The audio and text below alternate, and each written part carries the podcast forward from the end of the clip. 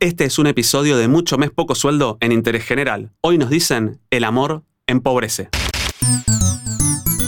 Mucho mes, poco sueldo. Séptima temporada.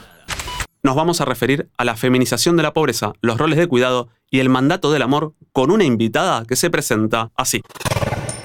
Hola, ¿cómo están? Soy María Florencia Freijo, politóloga, escritora y divulgadora.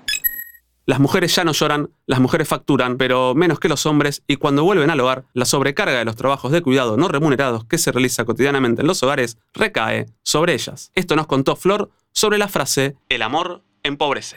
Decimos que el amor empobrece a las mujeres pensando en el rol de la mujer en los vínculos sexoafectivos, donde se exige una carga en las tareas de cuidado, crianza, administración del hogar y gestión emocional que mengúan nuestro tiempo. Si el tiempo es dinero, como dice el popular dicho, las estadísticas advierten que las mujeres en vínculos formales destinan una cantidad de horas desiguales respecto a los varones en el sostenimiento de las actividades relacionadas a la gestión de la vida ¿no? y al, al hogar.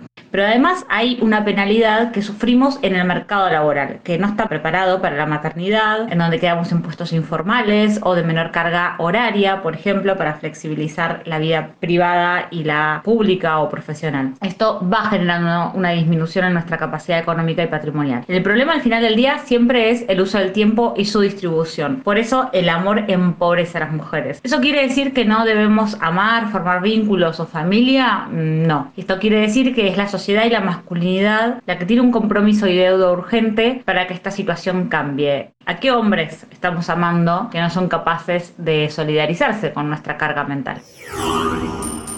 Con lo que nos cuenta Flor, cuando nos necesitaron, dimos nuestra peor versión. Dato mata relato. La Ferrari de los argumentos contra el Twingo de las costumbres de otro siglo. Podés encontrar muchísima información sobre estos temas en la web de Ecofeminita y en el perfil de Instagram de Florencia. Según la última encuesta del uso del tiempo del INDEC, las mujeres dedican en promedio 6 horas y media a los trabajos no remunerados, mientras que los varones lo hacemos por la mitad.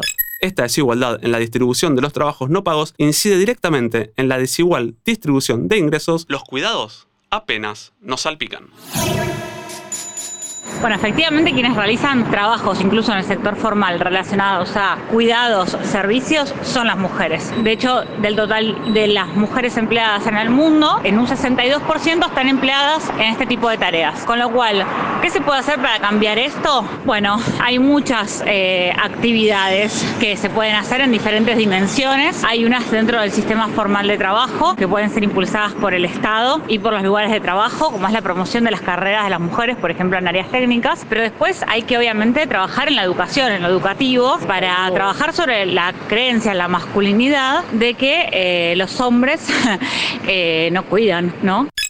Claramente, no nos sorprende que el 70% de quienes realizan las tareas domésticas y de cuidados sean mujeres. Esto incluye cocinar, ordenar, cuidar a las personas, hacer las compras, gestionar traslados, brindar apoyo escolar y limpiar espacios. Todas estas actividades consumen horas de los días de la mayoría de las mujeres, dejándolas con menos tiempo para realizar trabajo remunerado, tirarle bif a un ex o lo que les dé la gana.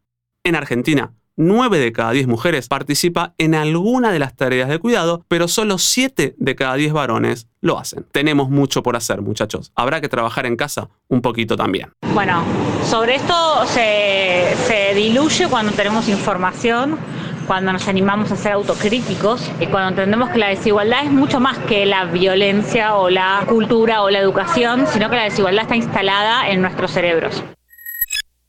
La feminización de la pobreza se explica, por un lado, por los obstáculos que enfrentan las mujeres en el mercado del trabajo remunerado. Las mujeres enfrentan mayores tasas de desempleo, están sobre representadas en los trabajos más precarios y con peores salarios en relación con sus pares varones. El techo de se llama de cristal porque se considera que son barreras invisibles que no se pueden como cuantificar o medir o evidenciar de forma sencilla como para entender por qué se da esta brecha. Particularmente creo que se considera barreras invisibles a cosas que son muy concretas, que es la violencia que reciben las mujeres en el ámbito de trabajo.